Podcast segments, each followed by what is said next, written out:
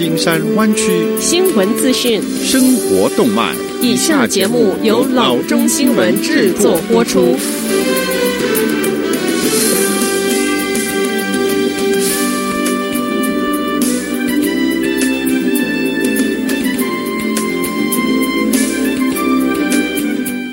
各位听众，大家好，欢迎来到老中广播电台的节目，我是君君。我们首先来关注今天的旧金山湾区地方消息。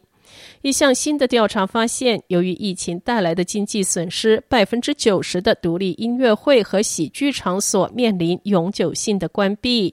但这也意味着许多人正试图改变现状，让自己能够生存下去。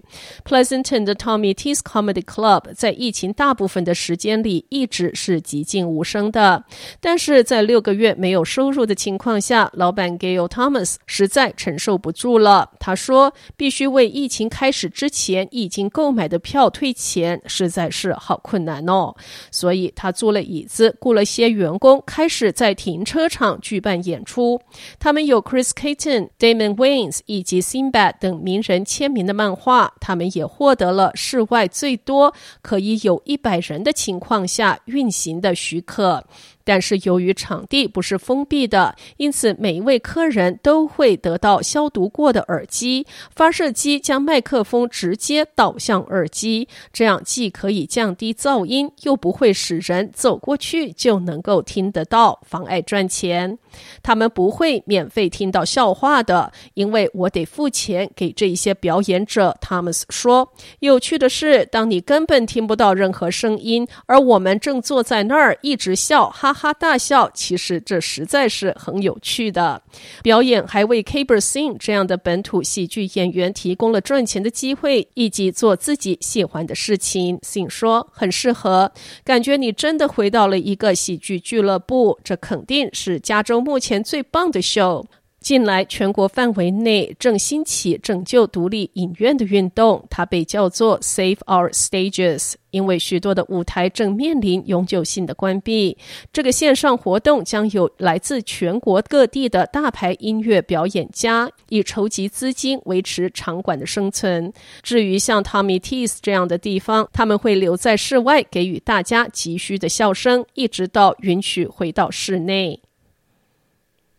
下则消息：全美最大的食品银行之一的 Second Harvest of Silicon Valley 紧急呼吁志愿者能够伸出援手，帮助他向五十万人分发食品。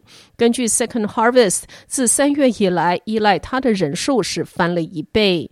我们现在分发的食品比以前多了百分之八十，我们需要更多的人手。首席执行官说：“现在需求量实在是太大了，我们呼吁社区。”成员自愿帮助我们向处于危机中的街坊邻里提供紧急的需求。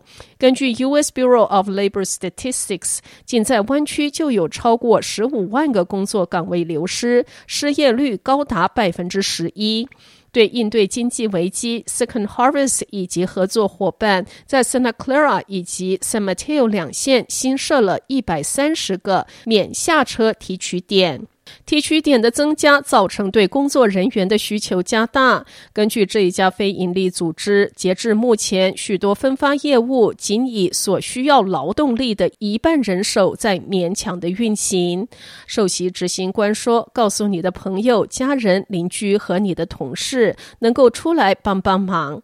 有兴趣者可以在 Second Harvest 网站上报名参加轮班制。”志愿者必须年满十四岁。对于未满十八岁的志愿者，在志愿服务前至少四十八个小时，必须提交监护人签字的许可证明。Second Harvest 要求志愿者身体健康，遵守现规定的安全措施，包括保持社交距离、戴面罩和手套，也敦促高危险的人群或个人不要参加志愿服务。下则消息，General Motors 的 Cruise 自动车辆部门表示，将在今年年底从他在 San Francisco 的车辆上撤出后备司机。Cruise 的首席执行官说，公司从加州的 Department of Motor Vehicles (DMV) 获得了允许自动车自行行驶的许可证。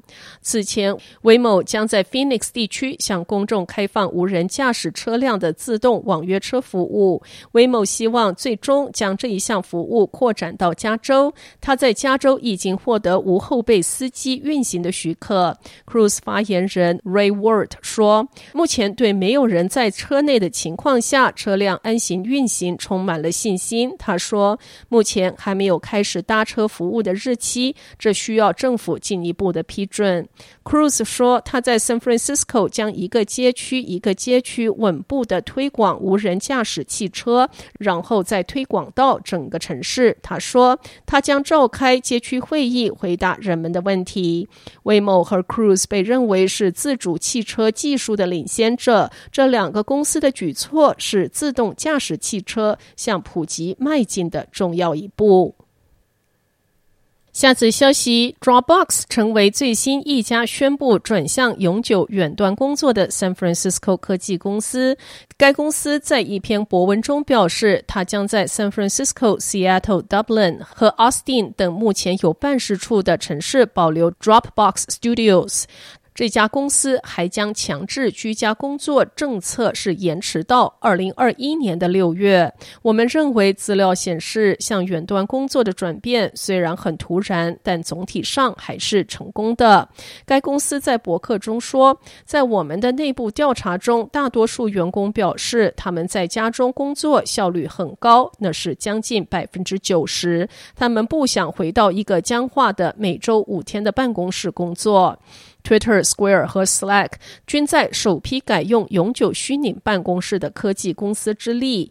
而 Facebook 和 Microsoft 等公司则宣布未来采取更灵活的选择。随着越来越多的科技员工在疫情期间离开硅谷，San Francisco 租金正在迅速的下降。根据 Zumper 最新报告显示，上一个月一居室的租金中值为两千八百三十元，较二零一九年的九月下跌了百分之二十点三。在 San Francisco 都市区最大十个城市中，Apartment List 发现就五月份所有的租金价格都在下降。好的，以上就是生活资讯。我们接下来关注一下天气概况。今天晚上湾区各地最低的气温是五十四度到五十七度之间，明天最高的气温是七十四度到八十七度之间。好的，以上就是生活资讯以及天气概况。新闻来源来自 triple w dot news for chinese dot com 老中新闻网。好的，我们休息一下，马上回到节目来。